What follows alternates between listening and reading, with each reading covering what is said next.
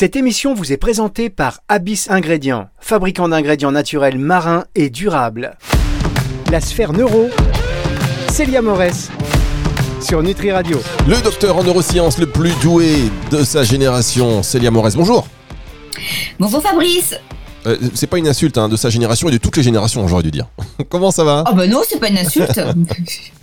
Vous allez bien Il y a certainement peut-être, euh, il y a certainement, et puis je pense, euh, mieux que moi dans les nouvelles générations. Hein, Mais c'est vous le but de se renouveler. Qu'est-ce que vous racontez Mais non, et d'ailleurs, tiens, est-ce qu'il y a des réunions des fois de docteurs en neurosciences, des colloques, des sommets où on échange un petit peu sur les dernières avancées, dernières découvertes Alors il y a beaucoup de colloques dans le domaine des neurosciences, mais c'est généralement spécifique d'un domaine précis. C'est-à-dire que il n'y a pas forcément de colloque ou alors en tous les cas euh, j'ai pas eu les infos parce qu'effectivement faut recevoir les infos on n'est pas au courant de tout j'ai pas eu d'infos sur un colloque général où tout le monde vient comme ça généralement c'est soit précis euh, c'est plutôt euh, voilà des, des personnes qui travaillent par exemple sur les représentations mentales des personnes qui vont travailler sur les addictions des personnes qui vont travailler parce que justement ce sont des professionnels de de ce domaine-là qui se réunissent pour échanger sur les nouvelles avancées. Des colloques plus généraux doivent en exister, il en existe plutôt dans le domaine un petit peu de la psychiatrie, mais qui est relatif aussi aux neurosciences, et qui est un colloque français, et effectivement, là, il y a beaucoup de thèmes différents qui sont abordés. Mais généralement, il y a quand même une thématique générale. Bien, bah écoutez, invitez-nous un soir euh, à une espèce de, de, de- réunion euh, sur le cerveau, avec des spécialistes du cerveau. Je pense que ça peut être très intéressant. Est-ce qu'il y a des blagues typiques euh, de docteurs en neurosciences? C'est quoi la, la blague, la blague type? Alors, pas ma connaissance, mais peut-être parce que les collègues que j'avais, enfin, à l'époque où je, où je fréquentais beaucoup plus les congrès, justement, les colloques en neurosciences, c'était peut-être pas ceux qui avaient le plus d'humour, je sais pas, mais j'ai jamais eu de blagues euh, spécifiques euh, en neuro comme on peut avoir avec les médecins qui sont finalement euh, très taquins. Là, non, moi, j'ai pas eu, euh, j'ai pas eu vent de ça, d'ailleurs, oui. C'est dommage, hein, parce que ça pourrait, euh, ça, ça mettrait un peu de piquant euh, parfois dans les colloques, mais voilà. Alors vous dites, chers auditeurs, ils disent mais pourquoi Fabrice il demande ça? Mais parce qu'on discute un petit peu, on est sur le live du Nutri Radio, vous voyez, et ceux qui, parce que ça, il y a deux types d'auditeurs, ceux qui écoutent le live et donc qui comprennent un peu ces digressions, et puis ceux qui écoutent le podcast qui veulent la substantifique moelle tout de suite de l'émission. Et là, je leur dis, c'est bon, on y va, mesdames, messieurs, soyez un petit peu du genre, il faut qu'on se parle un peu. Donc, on va parler en plus d'aujourd'hui d'obésité avec vous, Célia. Tout à fait. Alors, euh, au niveau de l'obésité, ce qu'il faut savoir, c'est que euh, l'obésité est multifactorielle. Donc, il faut, euh, ce que je vais dire évidemment est vrai puisque je l'ai lu dans, les articles. Donc, c'est quand même des recherches qui ont été menées par des scientifiques et menées dans des situations, j'allais dire expérimentales, etc., euh, euh, auxquelles on peut faire confiance. Mais évidemment, il n'y a pas que ça qui rentre en jeu. hein. On est bien d'accord. Il faut pas me faire dire ce que je n'ai pas dit. Il n'y a pas que ça qui rentre en jeu. La première chose, c'est que les personnes qui sont atteintes d'obésité, évidemment, elles sont en surpoids. Et ce surpoids peut venir d'une suralimentation. Ça ne vient pas que d'une suralimentation, mais il est évident que les personnes qui se suralimentent, qui ont tendance à prendre, à ingérer trop de nourriture, vont évidemment, ce qui paraît logique, prendre du poids avec les conséquences que cela peut avoir, même au niveau des maladies pardon, métaboliques comme le diabète, etc., euh, l'hypercholestérolémie, donc un taux élevé en cholestérol. Une des premières raisons qui peut expliquer cela, c'est qu'elles vont avoir un dysfonctionnement de la régulation physiologique de la prise alimentaire. Souvenez-vous, Fabrice, dans une émission, on avait parlé de cette régulation physiologique à, moyen, à court terme et à long terme avec les hormones qui rentraient en jeu. Or, elle aussi, tout le monde a la gréline, la leptine, etc. Bah, ce qui a peut expliquer ce surpoids chez les- et qu'elles continuent à s'alimenter, ces personnes atteintes d'obésité, c'est tout simplement qu'elles vont avoir euh, leurs hormones orexigènes dont l'effet va être retardé dans le temps. Donc ça, il se peut que dans certains cas, certains types d'obésité, l'hormone orexigène, la gréline, continue d'être libérée au cours du temps. Donc si, si vous voulez, elle, elle continue à leur donner faim puisque elle est encore présente. Et évidemment, c'est aussi une diminution, voire parfois même une absence des informations de satiété et notamment de la leptine. Alors, il a été beaucoup plus montré qu'il y avait un problème au niveau des, des informations liées à la satiété que liées au côté orexigène, parce que sur le côté orexigène, notamment sur la gréline, c'est pas toujours très clair dans les études. Ça dépend des types d'obésité, mais on sait que ce euh, message de gréline, ce message orexigène pourrait être prolongé dans le temps. Au niveau de la leptine, au niveau donc de la satiété, il peut se produire plusieurs choses. Soit les personnes naissent avec une mutation, c'est-à-dire qu'elles n'ont pas de leptine, la leptine n'est pas du tout active. Pas de leptine, pas de message de satiété. Et là, à ce moment-là, évidemment, il y a une prise de poids. Et d'ailleurs, il y a eu des études qui ont été menées notamment aux États-Unis. Ils ont réussi, ça a été fait chez un adolescent, et ça a été fait aussi dans une famille qui était atteinte de cela. Donc, il y avait plusieurs membres de la famille hein, qui étaient atteintes. Comme il n'y avait pas de leptine, en leur redonnant de la leptine, si vous voulez de manière artificielle, au niveau par un traitement, ils ont réussi à rétablir effectivement ce phénomène un petit peu de satiété et à leur faire perdre du poids. Donc ça, c'est un premier problème. C'est rare, hein, c'est 2% de la population généralement qui peut être atteinte de ce type de mutation qui fait que ça conduit à l'obésité. On peut avoir aussi le récepteur euh, justement à nos neurones anorexigènes. Vous savez, on avait parlé la dernière fois, Fabrice, enfin, dans une émission précédente, qu'au niveau de l'hypothalamus, on avait des neurones anorexigènes qui recevaient ce message anorexigène. Si le récepteur, si la clé est mutée, qu'elle a une anomalie, euh, si la serrure, pardon, excusez-moi, est mutée, qu'elle a une anomalie, la clé ne se mettra pas correctement dans la serrure. Et là encore, on peut avoir des problèmes liés à l'obésité puisque le message ne fonctionnera pas correctement, ne pourra pas passer, ne sera pas transmis c'est entre 2 et 4% de la population, mais ça arrive. Là, ce sont des mutations génétiques pures. Ensuite, au niveau de la leptine, ce qui est le plus courant, c'est qu'on a une hyper euh, leptinémie chez les personnes atteintes d'obésité, mais, mais la leptine n'est pas fonctionnelle. Je m'explique. Évidemment, les personnes atteintes d'obésité ont beaucoup de tissus adipeux, et or la leptine est sécrétée au niveau du tissu adipeux. Donc, au niveau du sang, elles ont beaucoup de leptine. Sauf que comme elles en ont tellement, c'est que cette leptine n'arrive plus à passer la barrière hémato-encéphalique. En d'autres termes, en d'autres termes, les neurones qui ont le récepteur à la leptine, souvenez-vous au niveau du noyau arqué de l'hypothalamus, il va se passer quoi? Ils vont devenir insensibles à la leptine, c'est-à-dire qu'ils vont devenir leptino-résistants.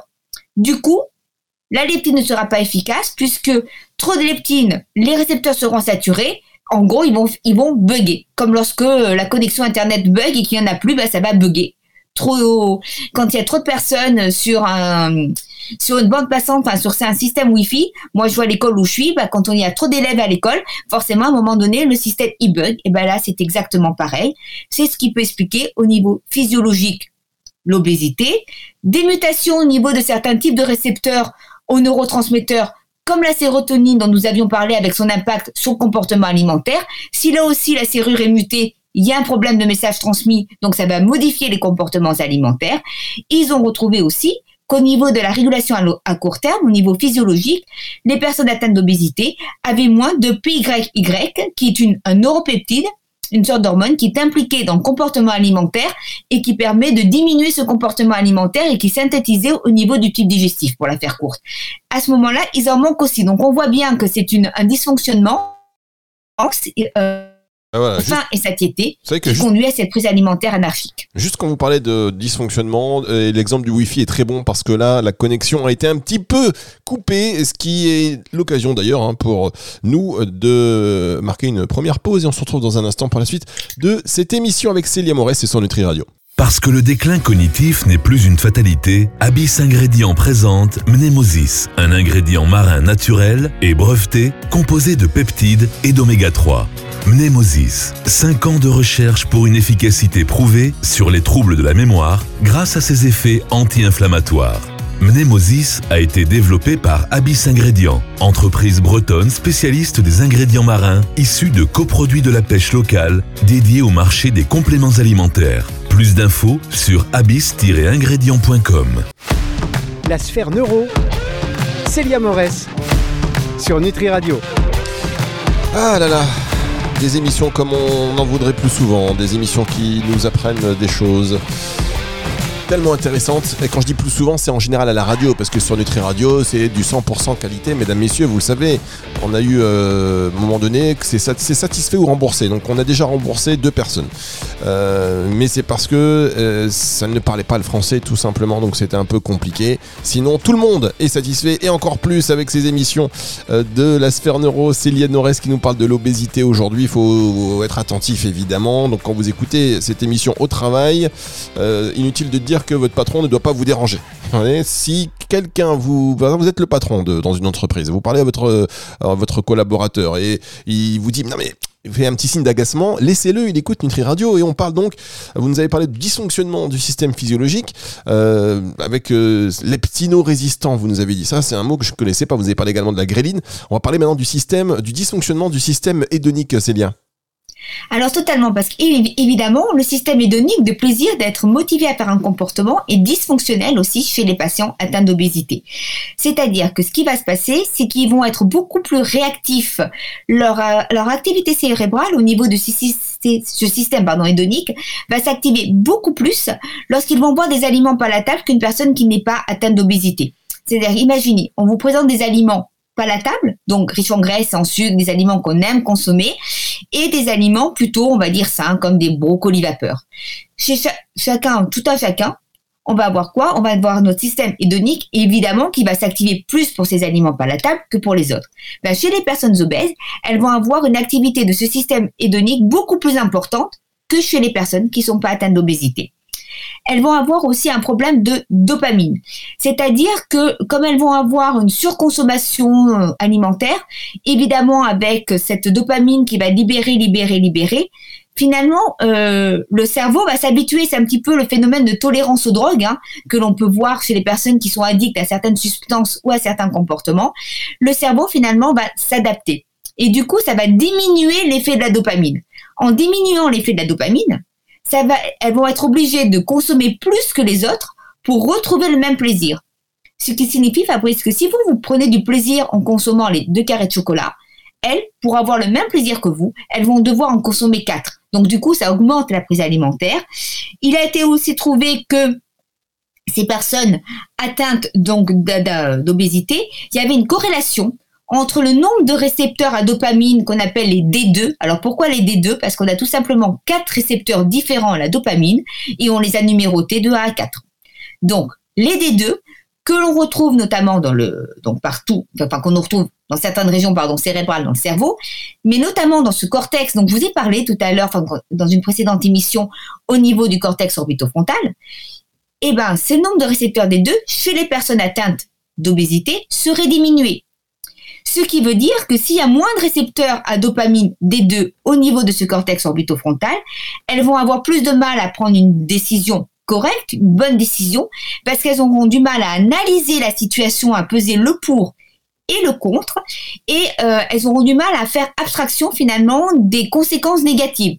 Elles sauront qu'elles auront des conséquences négatives si elles consomment ben, le gâteau au chocolat en entier, mais elles vont le faire quand même parce qu'elles n'auront pas cette euh, capacité finalement à réguler, à diminuer leur prise alimentaire. Ça va continuer, ça va continuer. C'est-à-dire que le, ce que fait le cortex orbitofrontal de réguler euh, la prise de décision et le fait de dire je continue, je continue pas, j'ai pesé le pour et le contre, ça va être biaisé et du fait de leur prise alimentaire effectivement va continuer.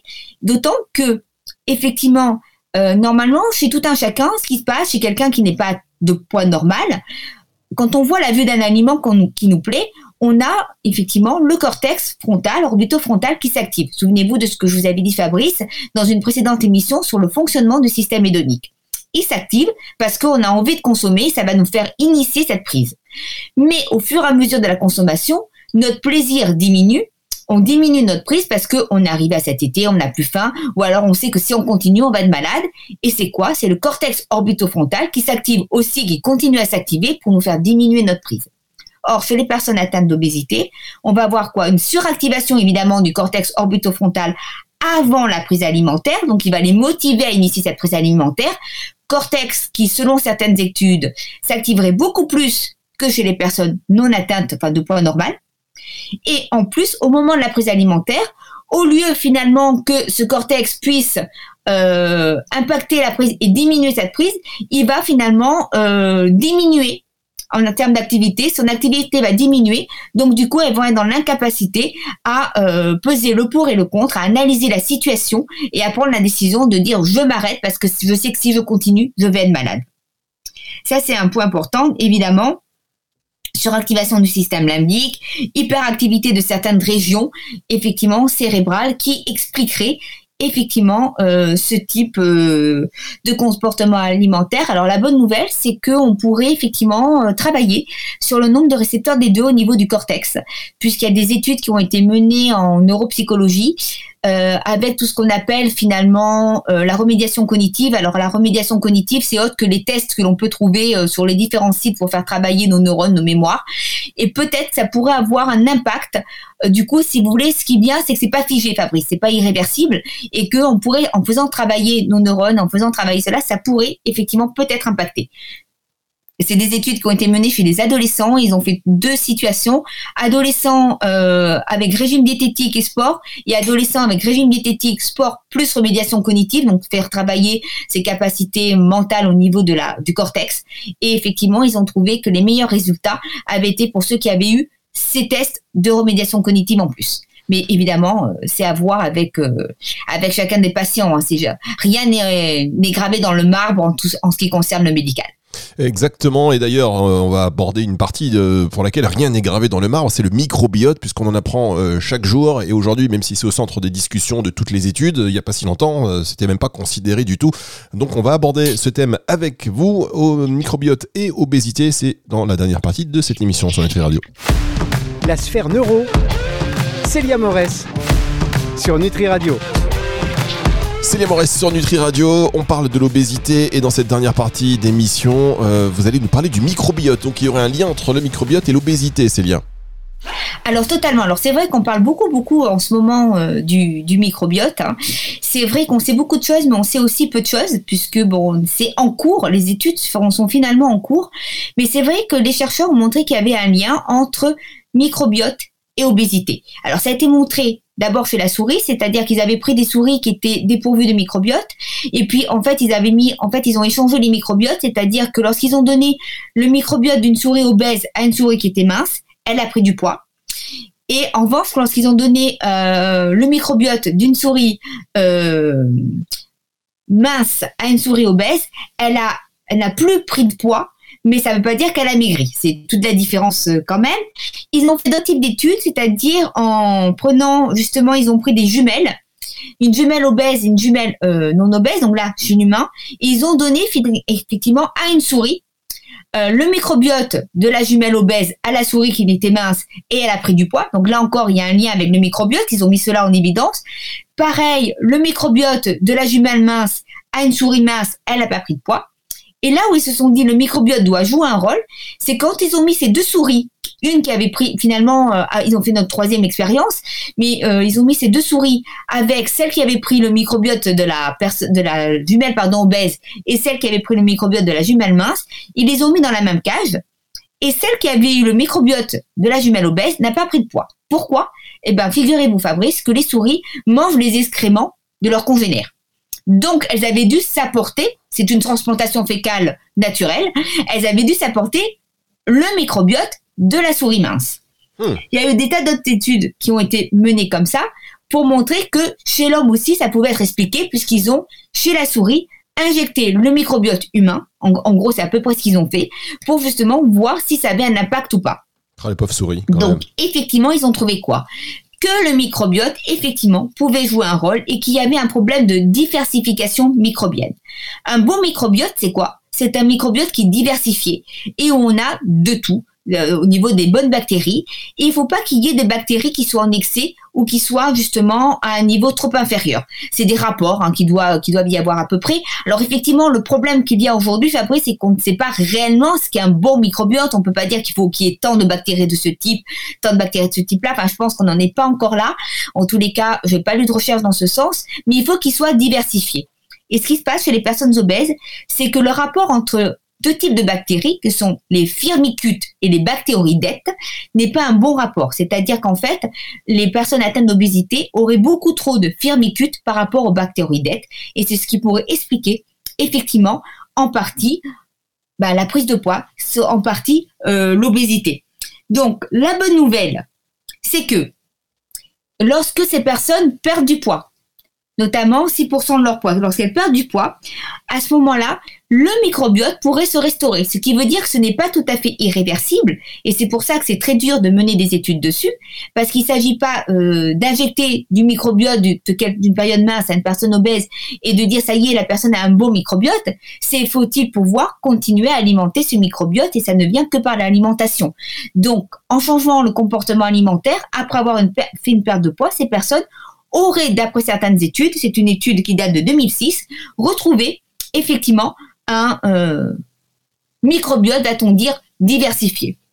De plus, il y a eu des études, et ça c'est un enjeu majeur hein, finalement pour tous les laboratoires euh, de compléments alimentaires, euh, ce, ce, type de laboratoire-là, c'est que la prise de prébiotiques pourrait avoir un impact effectivement sur le poids, parce qu'en modifiant le microbiote, elles ont justement euh, favorisé la perte de poids, parce, le poids, parce que certains prébiotiques, c'est une étude de 2009, a montré que ça avait diminué la gréline. Donc si on diminue la gréline, on diminue la faim et donc la prise alimentaire, mais ça avait aussi augmenté le PYY et le GLP1. Or, le PYY et le GLP1 Fabrice sont deux neuropeptides synthétisés au niveau du tube digestif, impliqués dans la régulation à court terme de la prise alimentaire et qui permettent de diminuer cette prise alimentaire. Et évidemment, il y a été aussi d'autres études sur l'effet des probiotiques sur effectivement l'impact du microbiote et donc sur, par conséquent sur la prise alimentaire. Eh ben dis donc, moi j'ai bien entendu ce que vous avez dit et euh, voilà le message, hein, euh, vous l'avez compris, chers auditeurs, le message que vous adresse Célia Morès aujourd'hui, c'est manger les excréments, euh, vos propres excréments. Voilà, non, de, pardon, de. c'est terrible ce que vous avez dit sur les souris. Je savais pas ça, Célia, que les souris mangeaient les excréments de leurs congénères.